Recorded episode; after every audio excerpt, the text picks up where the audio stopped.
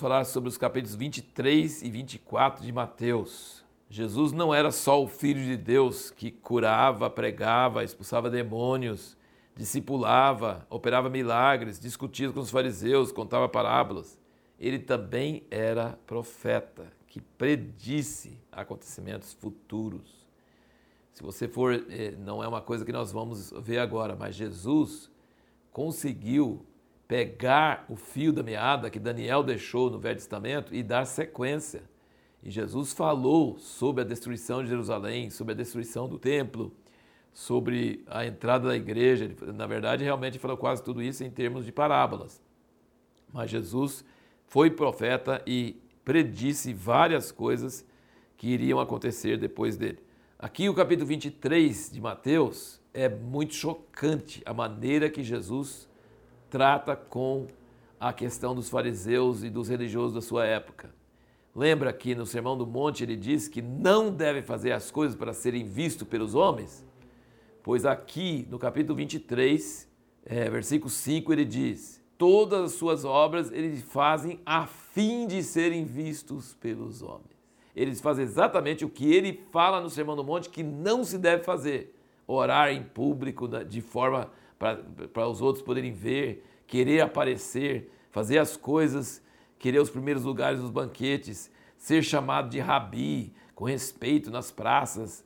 E aí ele fala uma coisa que o cristianismo moderno perdeu totalmente o sentido. Ele fala, versículo 8 do 23, vós, porém, não querais ser chamados rabi, porque um só é o vosso mestre, e todos vós sois irmãos. E a ninguém sobre a terra chameis vosso pai, porque um só é o vosso Pai, aquele que está nos céus. Nem querais ser chamados guias, porque um só é o vosso guia, que é o Cristo. Mas o maior dentre vós há de ser vosso servo. Então ele está contra títulos e honrarias que existem demais no meio da igreja hoje. As pessoas desobedecem o que Jesus está falando aqui. Que nós não deveríamos ter títulos e nós não deveríamos ter honrarias, não deveríamos ser chamado mestre, nem pai, nem guia. Nós deveríamos ser servos uns dos outros e o maior deve ser o servo. Isso aí não é praticado na igreja hoje. Nós temos muitos títulos e hierarquia de títulos que chega quase a ser vice-deus, porque eu já assim é um negócio absurdo. E Jesus ensinou que não devia ter nem nenhum desses títulos. Não deveríamos ter querer ser chamado nada. Nós somos todos irmãos e um só é o nosso mestre, um só é o nosso pai, um só é o nosso guia, que é Cristo. Isso aqui é uma exortação muito forte. E aí ele começa a entrar nos ais e ele começa a realmente xingar os escribas. Eu digo xingar por quê? Porque ele chama eles de guias cegos. Ele chama eles de hipócritas. E ele vai falando que eles estão sujos por dentro, limpa o exterior do prato, do copo do prato, mas por interior está imundo, e chama eles de sepulcros caiados. Então ele realmente, e depois fala que eles são piores do que os que mataram os profetas no passado.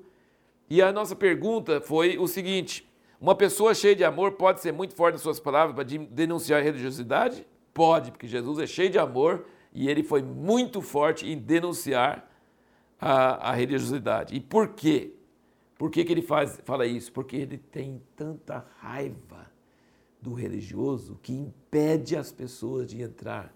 Veja o que, que ele diz aqui, é versículo 13. Mas ai de vós, escribas e fariseus e porque fechais aos homens o reino dos céus, pois nem vós entrais, nem aos que entrariam permitis entrar. Então, assim, o amor pode produzir palavras raivosas palavras quase de xingo mesmo, não por assim contra a pessoa em si, mas contra aquilo que ela está fazendo. Ela está não entrando no reino de Deus e impedindo outras de entrarem. Você quer ver uma coisa que tem traz raiva em Jesus? É ver pessoas que não querem entrar e impedem os outros de entrar. Isso para ele é a coisa pior que existe. Então ele realmente fala muito forte sobre isso. Isso nos mostra que a pessoa que é cheia de amor pode ter realmente essa atitude, desde que ela não esteja com raiva das pessoas, mas com raiva daquilo que elas estão fazendo que está impedindo os simples e os necessitados de entrar no reino de Deus. Capítulo 24 de Mateus é o famoso sobre os últimos dias, sobre a grande tribulação, sobre a volta de Jesus e sobre várias coisas aqui.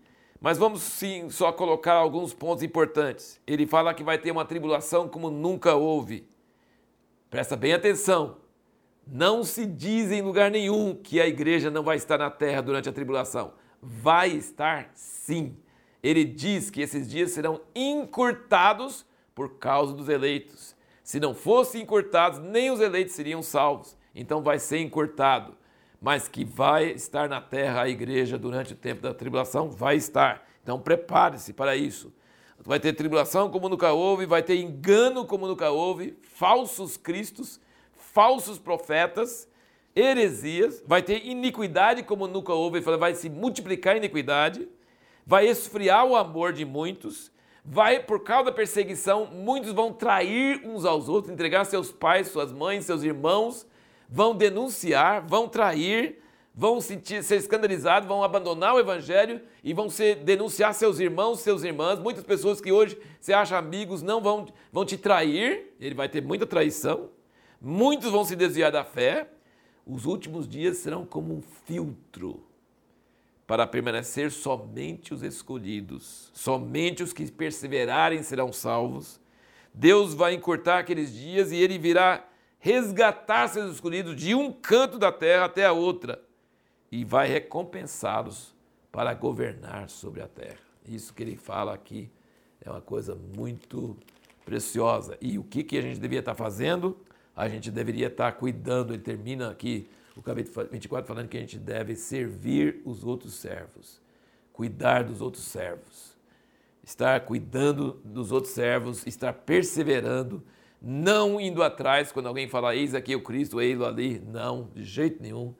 E fala também que nos últimos dias é, vão ser, as pessoas vão estar envolvidas com casando, dando em casamento, comendo, bebendo, construindo, comprando, vendendo, que vão estar envolvidos em coisas materiais.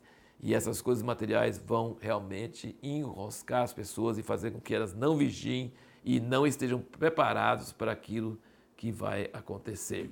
O versículo 14 do 24 fala: Este evangelho do reino será pregado no mundo inteiro em testemunho a todas as nações e então virá o fim. É o único sinal. Tem, a, tem é, guerras, rumores de guerras e pestes e terremotos e, e todas essas coisas, mas eles, nenhum desses aí fala que é o fim. Né? Tem várias outras coisas acontecendo. Mas quando ele fala, este evangelho do reino será pregado no mundo inteiro em testemunho a todas as nações e então virá o fim.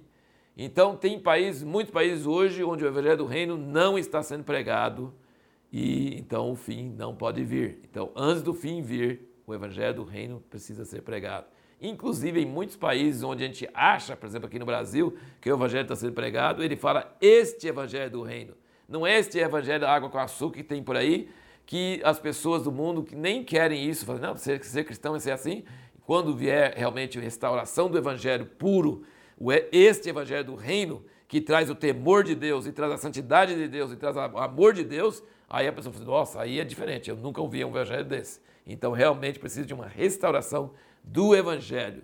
Nós temos um curso que nós vamos montar no EAD sobre isso, sobre o evangelho profético. E agora, é, a pergunta que nós vamos responder no próximo vídeo é: quais são as exortações de Jesus sobre como nos preparar para os dias difíceis dos últimos tempos?